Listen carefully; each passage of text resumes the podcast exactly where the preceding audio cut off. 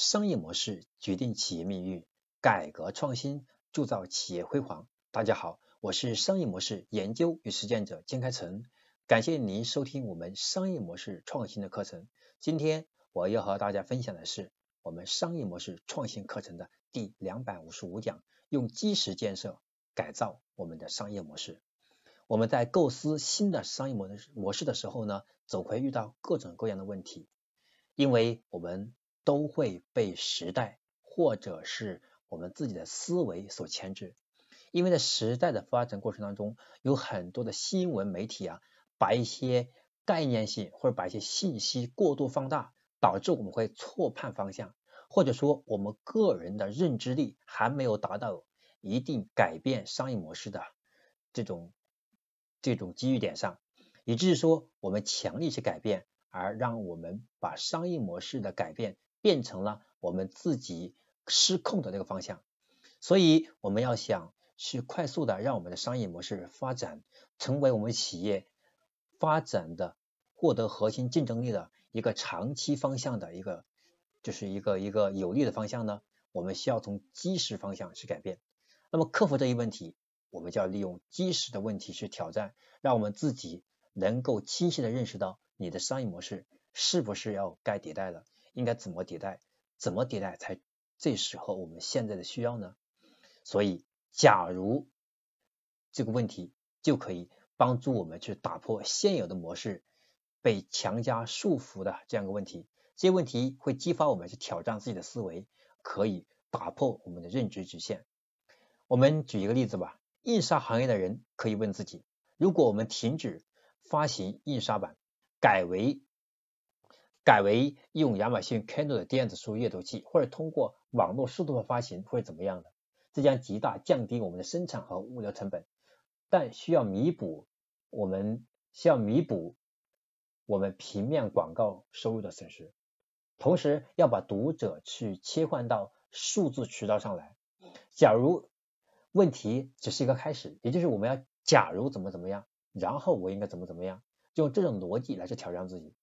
假如用这种逻辑去想问题，这个问题就会帮助我们去做一些逆向思考，或者做一些差异化思考，或者让你去把一些可能思考的漏洞，或者把你不敢想、没有具有创新力以前，对吧？为什么你的商业模式没有太大的一个就是改变企业的作用呢？是因为你的创新不太具有现代社会的技术性改革给我们带来的机会的运用能力。那现在有了假如之后，你就可以敢想，因为技术可以帮你实现你过去不敢想，是因为技术还不够成熟，但现在可以啊。所以，我们用基石建设来改造商业模式，说白了就是我们要敢于用假如怎么怎么样。假如这个技术成熟了，应该怎么做？那假如现在技术不成熟，应该怎么做？所以可以逼迫着我们自己深度思考。比如说买家具的顾客。我们可以从大仓库的扁平货架上去挑选货架，然后回家组成这样的家具吗？对于我们家具行业来说，我们可可不可以这么思考？我们传统的一定会认为说，我们的家具要一定要组装好，到客户家里组装一下，这样的话用户体验才能好。到后来我们发现，在家里自己是自己去组装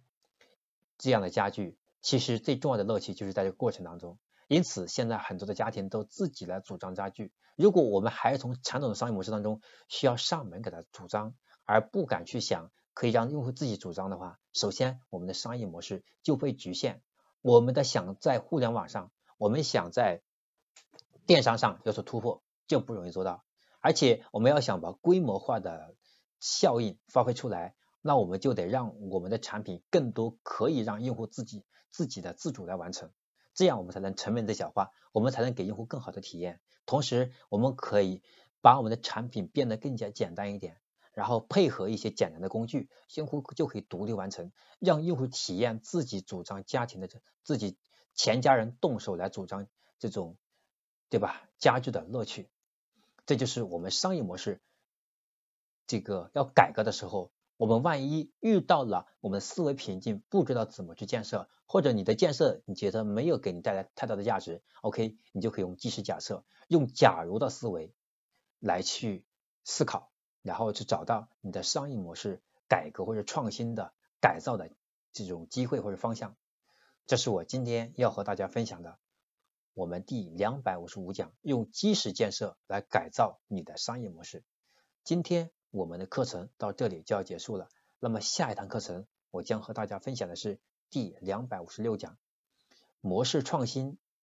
来建立数字领导力。模式创新，它不简单是为了获取利润的，对吧？速度，或者是提升我们的竞争力，或者是让我们企业和用户的关系增强，也不是简单的提升我们的盈利能力，